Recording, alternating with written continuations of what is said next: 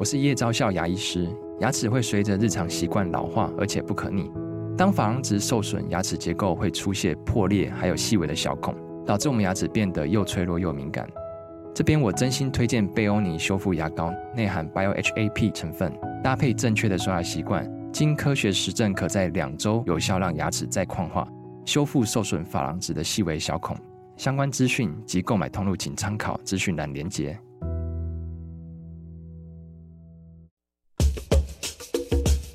你要泡什么？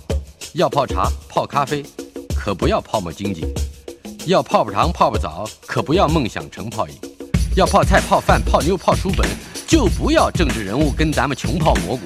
不管泡什么，张大春和你一起泡新闻。台北 FM 九八点一 News 九八九八新闻台，今天我们进行的单元，我们的老台北。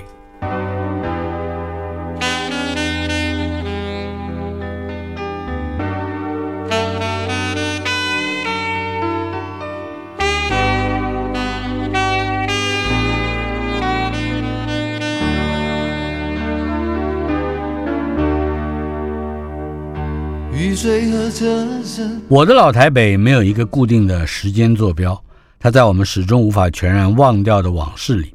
而我们的老台北这个单元今天来到第一百一十九集，邀请到的是非常特别的一位来宾——松林书局第三代的老板蔡同明先生。嗯、蔡先生他的祖父开始就经营松林书店。这个话要从一九四五年说起。呃，蔡慕林爷爷带着他的孩子蔡进辉先生，也就是我们今天访问的来宾蔡崇明先生的父亲，嗯、呃，父子二人当时到孤岭街摆旧书摊。来源嘛，就是这两位蔡氏父子是从嘉义再到台北。我们把这一段迁徙的过程先介绍一下，好吗？是是是。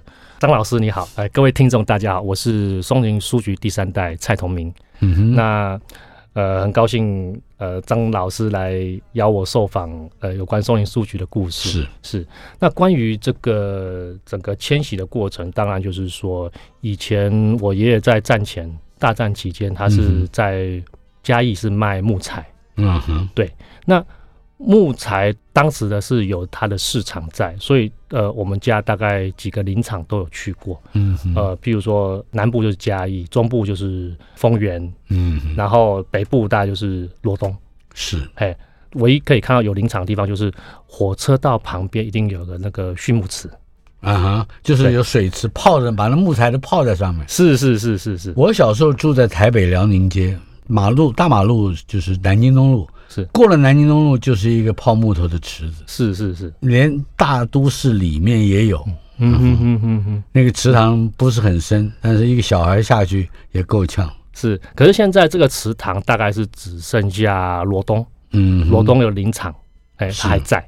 那其他的像丰原的，应该是在车站旁边吧？都在车站旁边，很快就就因为都市变迁的关系，是就就已经把它封掉了。嗯对。三代，可是先从爷爷这边说起哈。是，呃，他是为什么会决定到台北来，而为什么又选择了孤岭街？呃，或者说为什么准确的又进入了旧书这一行？呃，因为做木材嘛，那在大战期间是禁运，嗯哼，所以基本上是没有没有任何的收入。是是，那这个时候他就会转念说，那我们就北漂好了。然后先先先来台北看看，然后就认识的，比如说台北帝国老老教大学老教授啊，嗯哼，哎，然后就觉得说，哎，这个书是可以可以把它好好的、妥善的整理、保存跟贩售，嗯哼，哎，然后刚好又是孤岭街这边都是呃旧官员老教授的这些呃宿舍的一个是。的地方，所以而且很多重要的机构、公家的机构单位。也就是衙门了，也在附近啊。是是是，是不是？是是。呃，那么一开始就是在孤岭街，好像当时一直到北门、衡阳路、襄阳路这些地方，都好像到处都有旧书店。是，而且还特别的，不见得只有新书店，旧书店是群聚发展的。是因为战后呢，那个日本人只能带一纸皮箱回去。嗯，规定的，对，规定的带一纸皮箱。那剩下的家当，你说想要武士刀啊，嗯，当时应该也会有了。哎，各种家当，你想想得到了各种家当，就超过一个皮箱所能够容纳的，是都都得留下。是，譬如说老教授藏书都很丰富，他不是只有一书柜，是一整个书房。是，对。那这样怎么带回去？不可能的事情。嗯嗯。所以就就会留下来变卖。嗯。哎，那刚好孤岭街这边又是一个旧官员宿舍区，是跟教授群的宿舍区，所以大量的藏书就会拿出来变卖。嗯，然后我爷爷认为说这个不错，那刚一开始我们大概是在北门啊，在北门那边摆是，嘿，然后北门北门邮邮局那边吗？台北邮局对，是的。然后在那个重庆南路跟襄阳路，现在是花旗银行是那个转角，我们也摆过。那个转角原先还有一段时间是东华书局有一个，是那个是对面对面东华书局是在北，对，然后还有巴可菠萝呃的对的面包，对对对，这我还记得是。对，所以你们是在北边这个角，呃，应该是南边这个角，南边这个角，花旗银行，就就是比较靠近这个新公园这一边的二二八海纪念公园这一边的。是，然后礼拜六、礼拜天就是在固岭街。嗯哼，对，就是都有固定的时间跟地点会在。时间跟地点是，就是说不是只有一个固定的摊位，不是，不是，不是。那这是怎么分配跟决定呢？你还有印象吗？这个我就没有印象了。这个就是他们，嗯、他们就是呃，随着还有你住居住的地方，嗯，哎，去去决定说我大概要在哪里摆摊，然后什么时候人会比较多。那当然会到礼拜六、礼拜天，因为是这个南昌街、南门市场跟乌岭街这个地方的群聚的关系。嗯，这是旧城区，是是官员的旧的宿舍区嘛。所以从日本时代就有千岁市场啊，然后有儿玉町，就是现在的南昌街，儿玉町，儿玉町，然后孤岭街就是所谓的左久间町。嗯，左久间町，是这名字都好像有一点熟悉。是是是，都是总 总督的命名。是儿玉，儿玉源太郎是只是我们呃，所以他是不知道第几代的总督。总督，然后左久间左马太好像是第一代还是第。我忘记了是第几代，也是也是总督的名称，是就像我们后来的中正路一样，是是中山路、中正路，是是。嗯，好。那么在摆摊卖旧书之初啊，一开始的时候是，它应该是有一个有一笔资本，嗯，去选择或者是去接收是。别人已经看过或用过的书籍，是。这个过程应该是有很多故事的，是。是因为从老教授那边拿来书，因为都是非常的精美，都是精装书比较多。嗯、像我这边就有几个几个精装书，而且这是在台湾贩售的。嗯哼，对，那就主要还是日本日文、日文、汉文，好像还有德文，要德文。哎，他们你想得到的各种语言大概都有。嗯哼，哎，当然德文当然是以哲学为主。啊，对，因为他们都是非常精美的精装书，所以就稍微整理就可以拿来贩售了。对，然后选择这些书是让人让人觉得说这些书都是非常珍惜的的书籍，而且你不需要不需要去到国外去去购买。嗯，对，你在台湾就等于是一个小世界。有你有印象它的价差是多少吗？就是比如比起一本新书来说，它大概是新书的多少分之几？有有这个这个价格我就不是那么清楚了。那时候对，那那那时候我还没有出生，是。我是一九七三年出生的。啊。对，那一九七三年民国六十二六十二年，那基本上已经是呃孤岭街最风华的时代已经过去了，因为已经迁到光华商场去。嗯嗯，对。那我们先回到孤岭街，是。当时摆摊子啊，是。你说还要摆到了襄阳路跟这个重庆南路，重庆南北门，嗯，北门北门邮局那边。是。是。呃，有印象没有？就是或者是听听的家里的长辈们提到过这个销售的对象以及往来的货源的来历。刚刚您提到，除了那些老教授、官员之外，是还有哪一些人会把自己的书送到牯岭街来卖呢？这个实在是太太广泛了，因为可能大家都变成是一个旧货交换市场了。嗯，那很多就是不要的书就被。整批的清运出来，是那清运出来就是我们会去选购，那当然这是一种这是一种途径啊。另外一种就是他直接送上门，送到送到送送上门摊子上来，对，送到摊子来，要不要要不要承接这这这些书籍？其实时代变迁，方法不一样而已。嗯，可是精神还是一样。我现在也是类似像这样子在收书。呃，北门衡阳路人潮聚集之初开始卖旧书，但是那个时候还是摊子。是，呃，这个可是松林书局也是第一个在牯岭街上由摊贩转为一个实体书店，嗯、你们是是先锋啊，是最最最早的。是，那这个是要牵涉到两个问题。是，第一个你要有比较大的资本去获得地产。是才能有房子，或者说现成的房子，是吧？是，嗯，这个过程还有有记忆吗？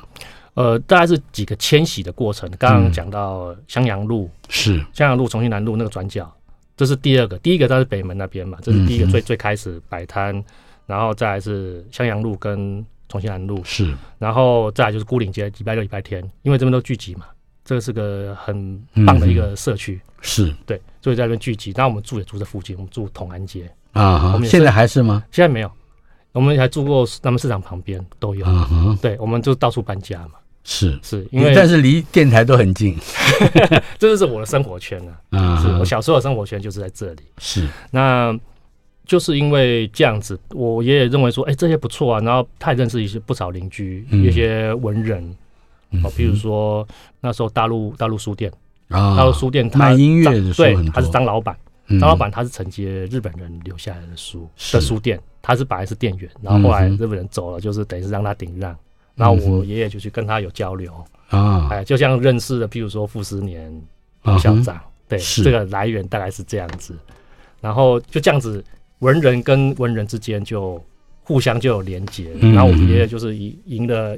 一一口的好诗，写了一首好好墨。是我看到他写的这个松林书局的这个店招，是就非常之精彩。那四个字是，是大书法家也不过如此嘛。是是是是，您过奖了。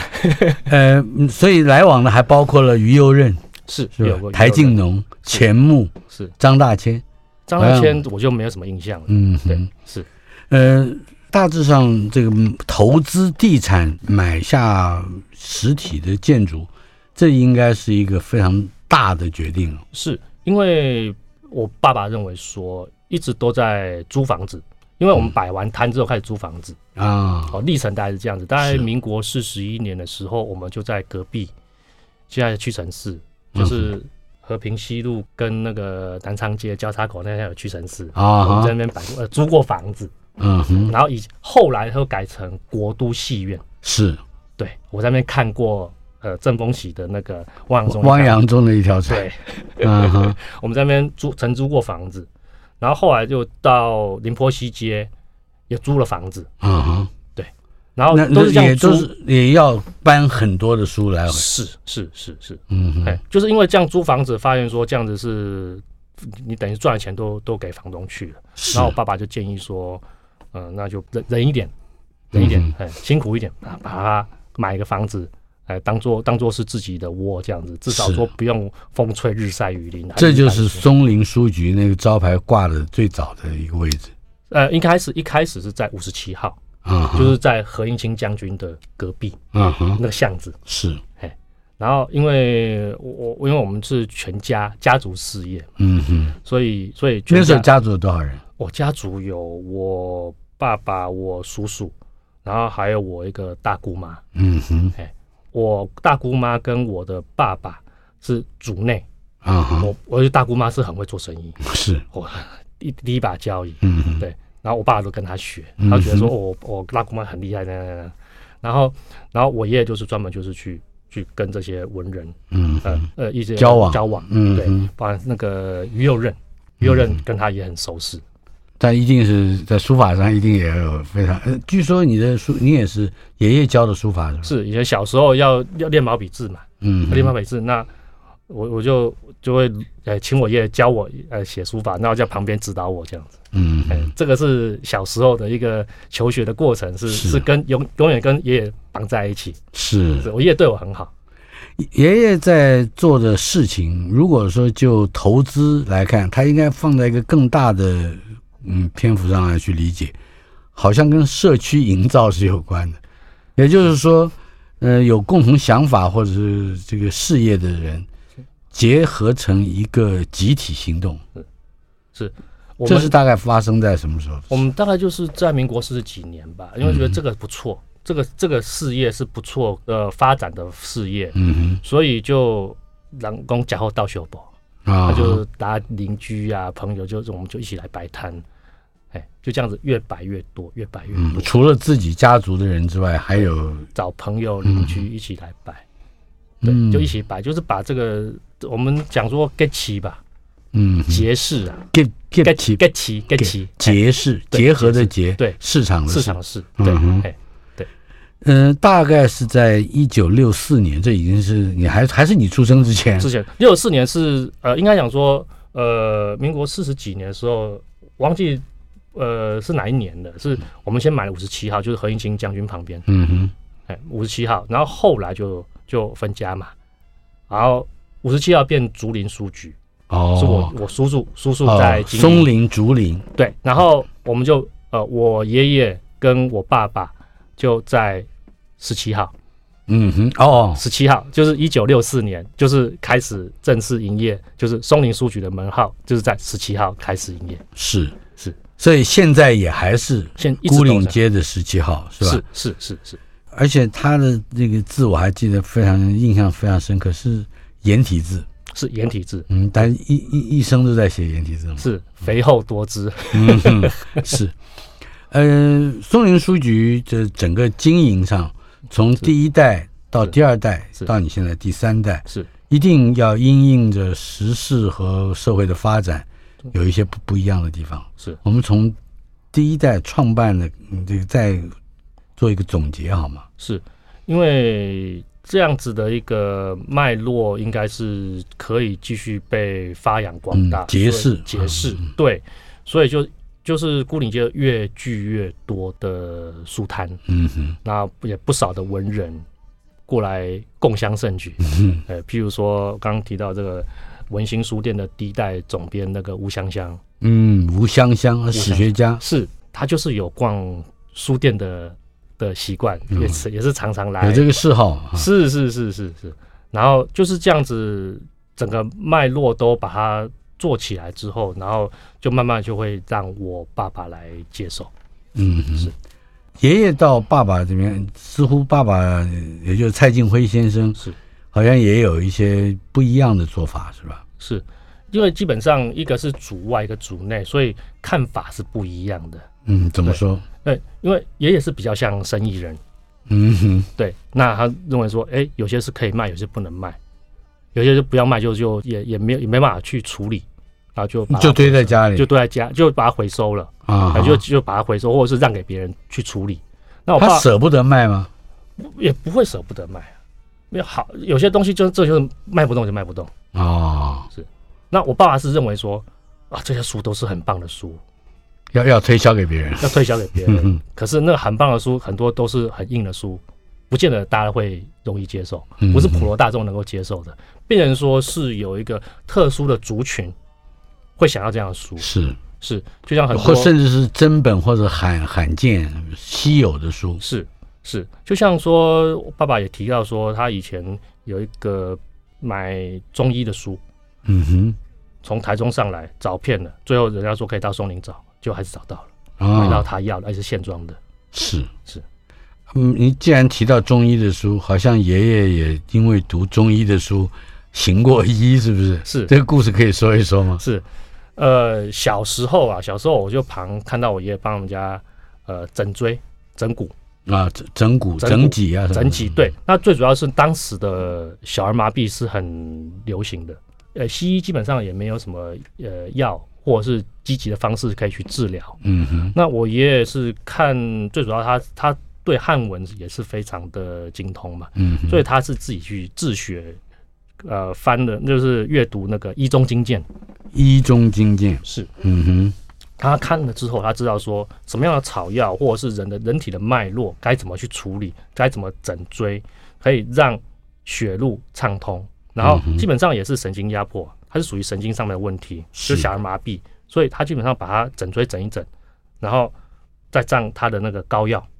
啊，他自己他自己调膏药，自己调膏药，这个玉转一中金鉴是是是从前的皇皇帝在这个皇家皇家的皇室的是皇室的，还不见得能流通，是，但是他取得了这个书，而且还无师自通的可以接骨，是还可以医好小儿麻痹症，是是是，不论是医医小儿麻痹或者是接骨，他就是用他的那个特殊的药膏跟药洗。嗯哼，药洗是推拿用的，药膏是敷，啊、呃、外敷用的。是，哎，他最自豪的就是说骨头断掉了，嗯，敷他的药膏七天就好了。哦，是，那这个可以实证一下，就是说，像像我我哦我奶奶先往生嘛，嗯哼，我妈奶奶先往生，然后那个都都是火化嘛，因为后来都是火化嘛，然后我爷爷看到我奶奶的那个遗体，就是。呃，骨灰之后发现说，哎、嗯欸，骨头上面有粉红色的那个斑啊，那表示说那是他的膏药敷上去，因为他曾经那个地方有是断过断裂过，哦，是，所以还要把它敷，等于说接好了，把它接好，而且而且完好如初。从烧完之后发现说，哎、欸，这个这个骨头还是非常完整。据说爷爷也是义诊的多是吧？通常都是义诊，很多人。早上门还没打开，就很多人来来跟你要药膏或药洗。嗯、是是，虽然啊，我们一般理解旧书生意或者是买书买卖书生意是比较清淡一点的，但是他也碰上过麻烦，对不对？呃，就是有一些货源的事情，这个就不可考了，因为这个他们比较不会讲。嗯哼，对，有没有货源上的问题？当然也也许就是说什么禁书，或者是有有可能要陷害他，可能就是你做太好了，嗯，可能故意要要拿拿。是有过这样子的，这个就不可考，这个我不知道。嗯哼，是是，这个我没有听他们说过。是是，稍后片刻，马上回来访问的是蔡同明先生，他是松林书局第三代的经营人，他的故事说不完。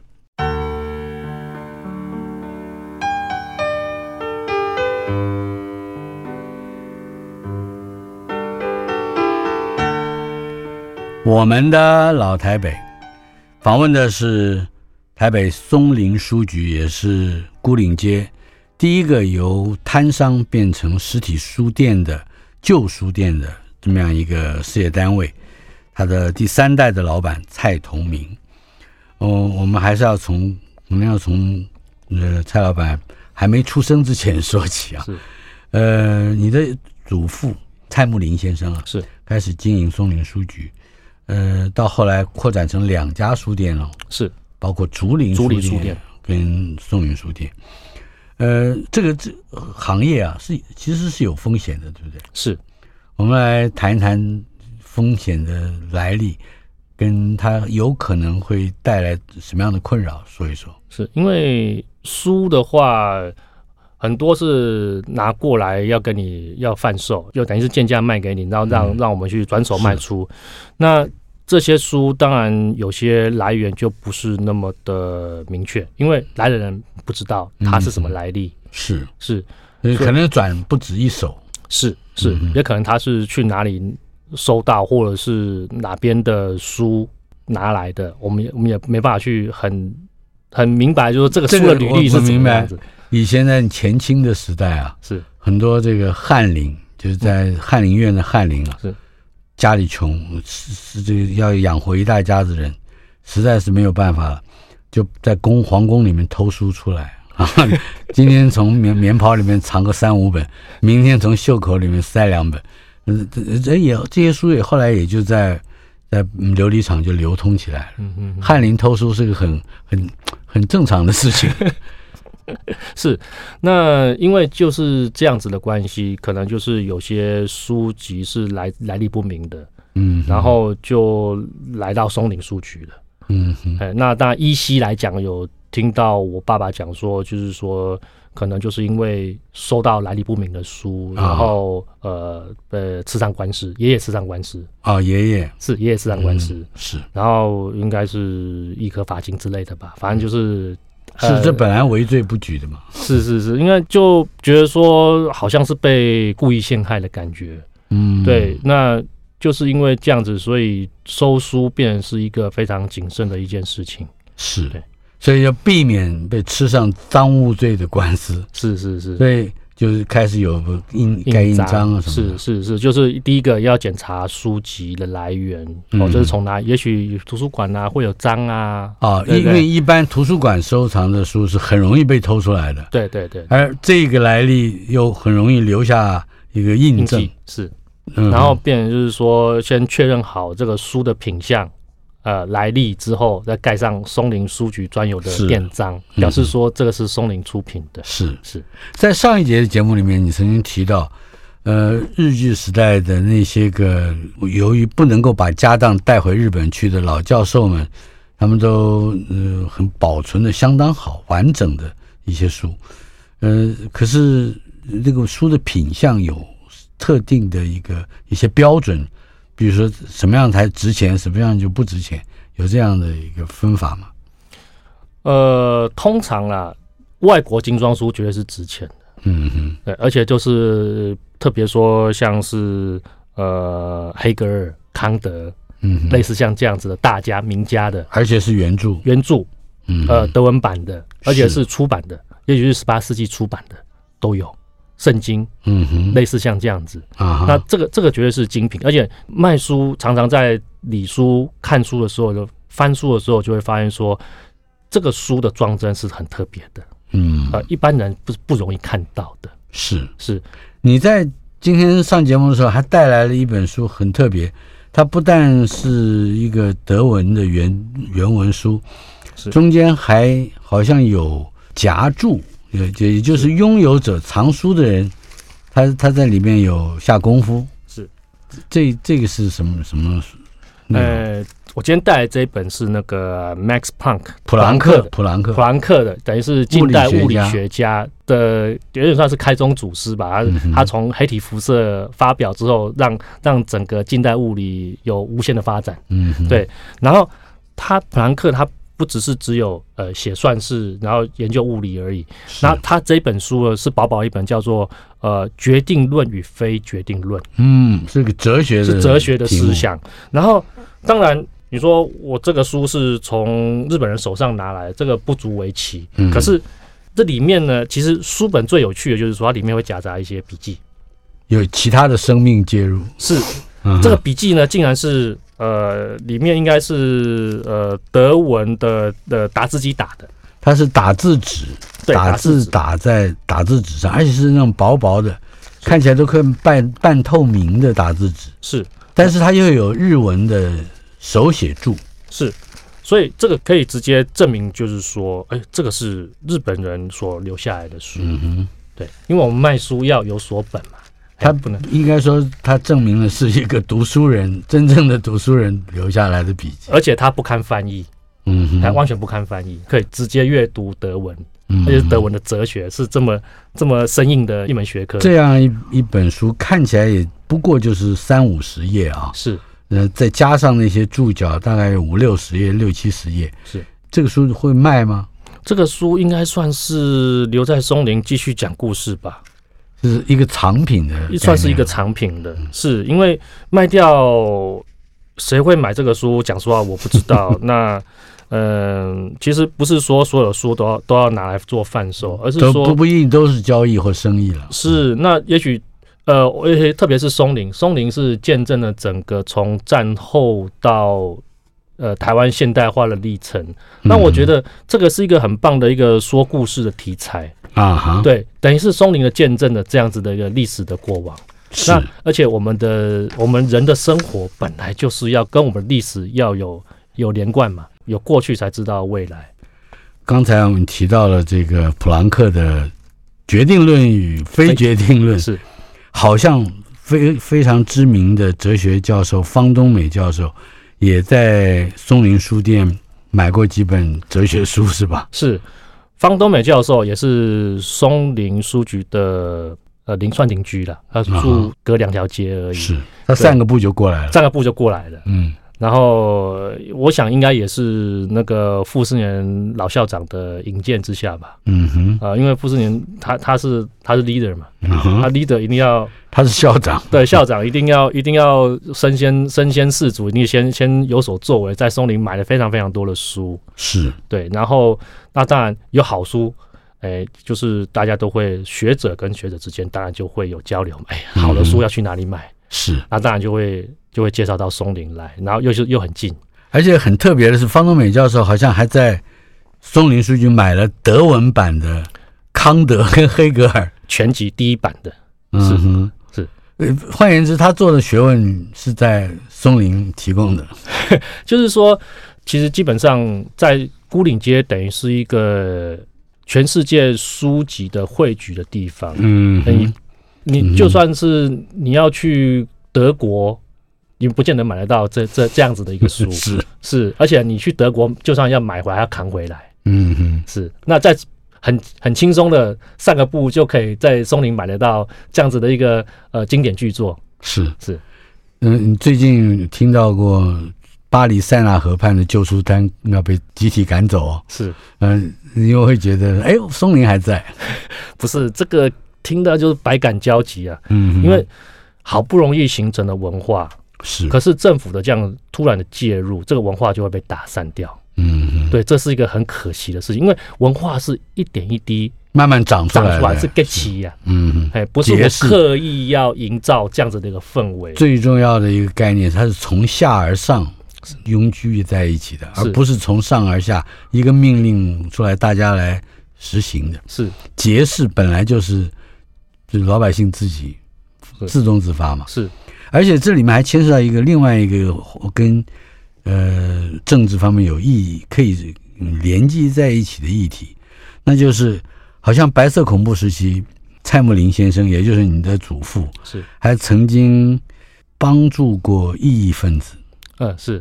谈谈那个故事，呃，这个也是从我爸爸那边口中讲出来的。嗯哼，那时候我们是住那个同安街啊，对，电台旁边，就在电台旁边。嗯，然后，然后在这边摆摊嘛，嗯，在这个国都戏院下面，承租啦，承租有店面在那边，嗯、他这样就就近嘛。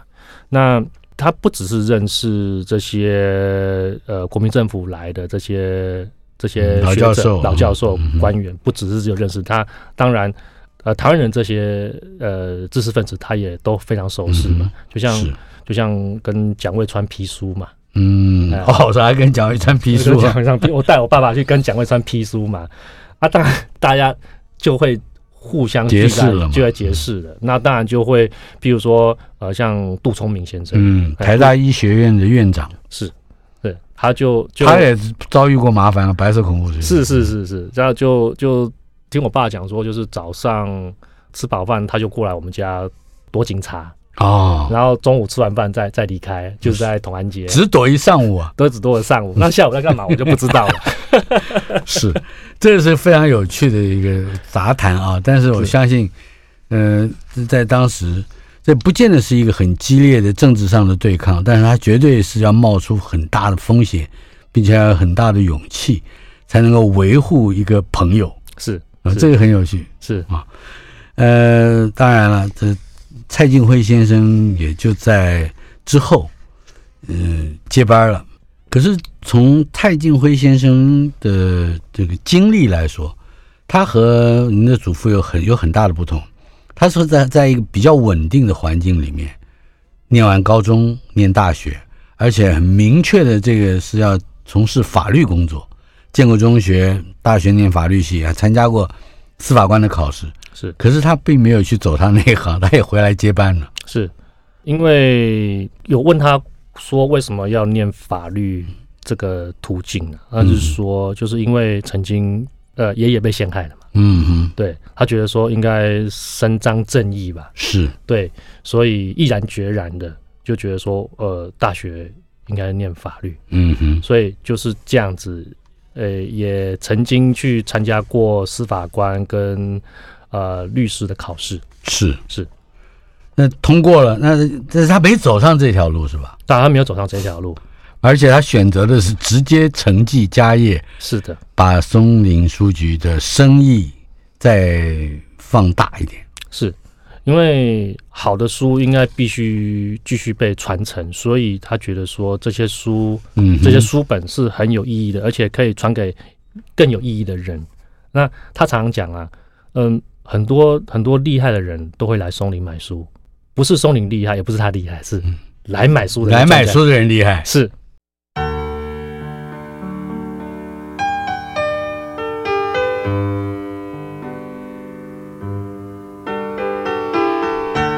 我们的老台北访问的是台北牯岭街松林书局第三代的经营者蔡崇明先生。蔡崇明先生的令尊蔡进辉先生也曾经很长一段时间是台北牯岭街的一个景啊。是，如果说一个城市有八景之一，我相信，呃，蔡进辉先生应该可以列入八景之一，台北的八景之一。呃，他一个人。撑起一个书店的这个影形象，我觉得非常可贵啊。是，呃，他是建国中学毕业，而且大学选择念法律系，甚至还参加过律师、司法官的考试，也都拥有了资格。但是他却选择继承父亲的书店，过了一生。呃，而且他还有一个特殊的手艺，他会他会修补线装书。是。这这个过程有印象吗？有啊，这个我有带一本书来。嗯哼，基本上很多书啊，早期的书呢，通常都是用钉子钉的。嗯哼，啊、呃，那钉子钉它不是胶装哦，它是钉钉子，就是钉书针的。所以台湾常常那个潮湿吧。嗯哼，那潮湿时间久了，那个钉子就已经腐朽烂掉了。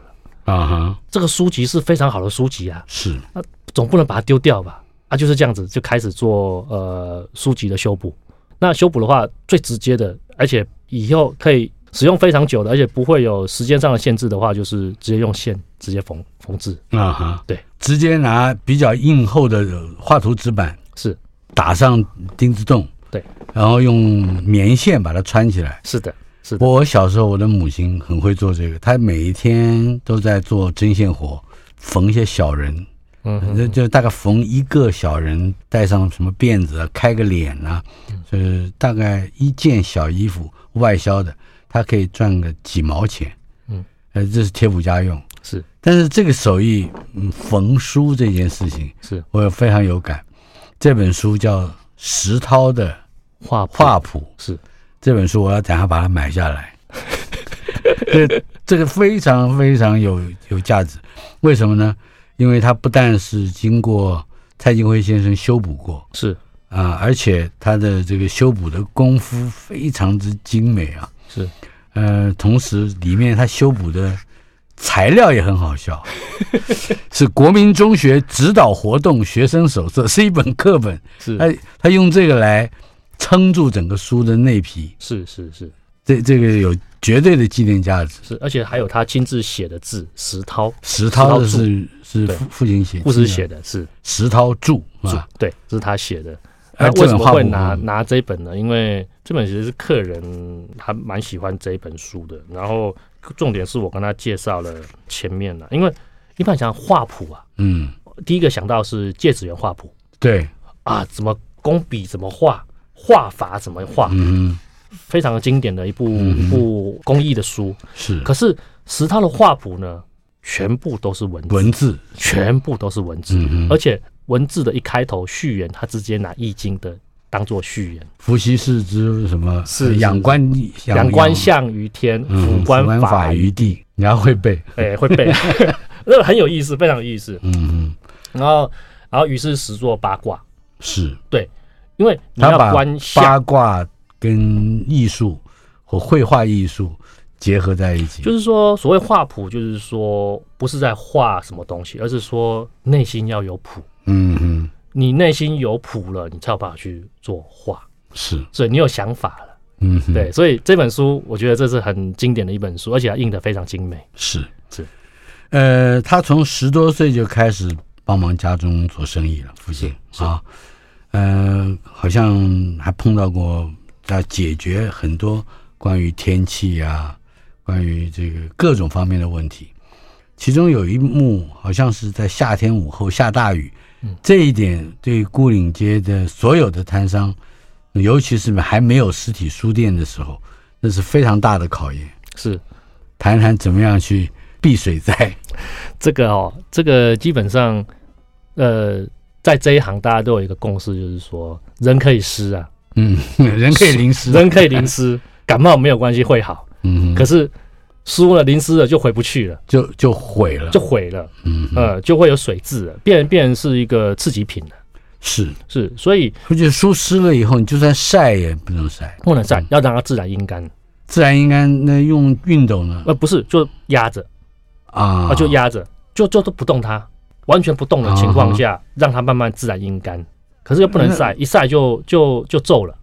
那可是每一个纸页之间，它还是会有粘着的情形，怎么办呢？呃，如果是铜板纸就没救，没救，没救了。对，越高级的纸就越没救。是，只要是那种画册，只要是只要是铜板纸，那就粘住了，没有办法。嗯。那可是如果是一般这种道林纸，是道林纸是 OK 的，还是可以慢慢一页一页把它慢慢，就是说等它全部阴干之后，再慢慢一页一页把它把它分开来。是。书摊赚了钱之后，也是在蔡金辉先生的强烈建议之下，有了房舍啊。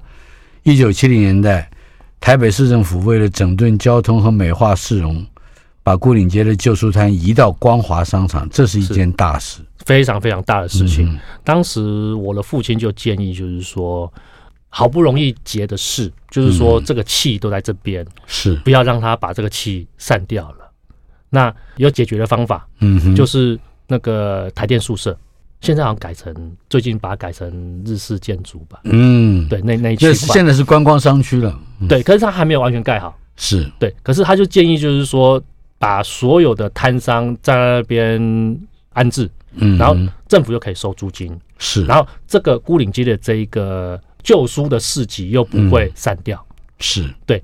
可是当时的政府并没有采纳这样的建议。政府的理由啊，或者是说辞是整顿交通和美化市容，是做整体的规划。是，可是在我看来啊，是因为当时的牯岭街有很多的党外杂志在那里，不听话的，就是卖一些不听话的书，对不对？这个这背后很难管理，干脆就不让你有这个市集。我觉得这个是可以放在历史的脉络里面去考察考察。呃，也许是可以让当这这方面的印象。那当然还有很多，你我这边还有很多我呃当时的没有版权页的书。啊，哎，你就知道说，那还有对就对岸来的书也是，呃，对，有可能，或者是说这边偷印的，是，哎，譬如说独秀文存啊，那是完全没有版权页。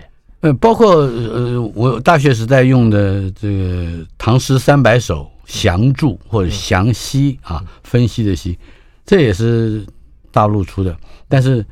他的作者叫本社，就是我们这个出版社，他就把把名字掩掉就好了。嗯嗯嗯。但更不要说中国文学史，根本就是刘大杰的，也也没有他的名字，没有名字。作者叫本社。对。事实上，一个经营书，不管是旧书新书的这样的一个经营者，他必须是爱惜书的。嗯，爱惜书的老板就会碰到一个情况，也就是您的父亲。蔡景辉先生所碰到的情形，好一段时间，整间书店都被书本堆满了，没办法走路了。老板就被赶到街上去餐风宿露，是吧？是，好好好好守着这个这个书籍啊，嗯，因为他变成书的门神。了。是是是，那呃，跟往来的邻居、街坊邻居或者是客人在外面跟人家打招呼，是，并且是孤岭街之一景啊。嗯哼，那原则上是因为说可能就是老了，他搬了七十年的书，嗯，搬了七十年，搬了七十年的书。嗯、然后譬如说去年吧，去年他还在嘛，嗯哼，去年就是带他去，就他有有一天早上起来说怎么手举不起来，哦哈，然后去就。去医院照那个 MRI，嗯哼，然后一看就知道说，哦，医生说一判定说你这个韧带断很久了，肩膀上的韧带。断很久，然后哦，爸爸就会心一笑，哎，那个搬了七十年的书，现在在开始逃利息了，嗯，身体开始逃利息了，是，是，那就是因为类似像这样子，嗯，所以就很多呃身体的功能就退化，所以。慢慢就没办法去去整理这些书。一生超过七十年在书店里面为书服务，为需要书的人服务，这是很了不起的一个职业啊！而且好像他还有一个本事，是吧？就是在一摞起来很高的书，几十本书的最下方抽出一本来，是呃，而而且整本书、整叠书不会倒掉，掉对啊，不会倒。哎，有的人是故意是要要整他，是吧？或者要看他表演。是是是，说说看这个故事。呃，松林的书呢，有一个奇观，就是说可以从地板一直堆堆堆堆堆堆到天花板。嗯嗯。然后呢，不会倒，不会倒，嗯，不会倒。因为他当然有很多塞书的一个方式，就是叠书的方式，嗯哼，都有它的他的技巧。是。那很多学生都知道说，哦，这个老板很厉害，不只会找书，而且抽书还不会倒。所以故意要的比较下方的书，对对对，哎，我要向他表演一下，哎，表演一下，哎，老板这个这个书不错哎，可以拿给我看一下。哦，好哦，好哦，哎，那那那就就就抽出来，嗯，啊，大 抽出来。呃，这样的故事说不完。呃，蔡崇明先生还会在我们的节目之中出现。呃，我们要继续的说说松林书局的传奇。看起来是非常简单的日常市井的生活。只不过是跟书有不可分割的结缘，但是另外一方面，如果我们从文化传承的角度来看，旧书店有非常非常丰厚的呃人文内涵，等待着我们不停的去亲近、去揭发。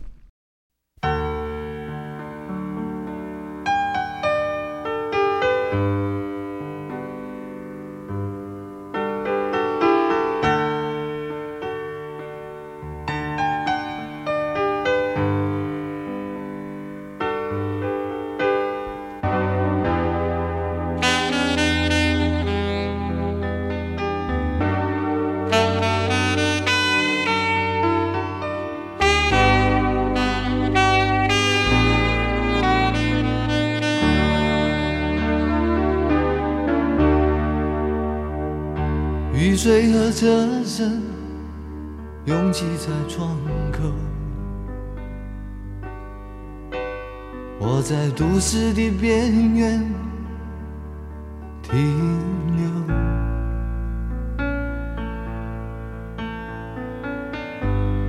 少年的往事在回忆中消失，三十岁。我的职业是自由，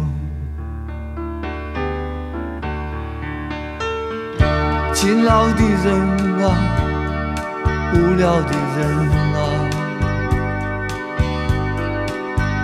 还有陌生的我，在街头游走，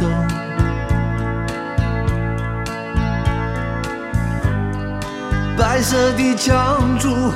玻璃的黑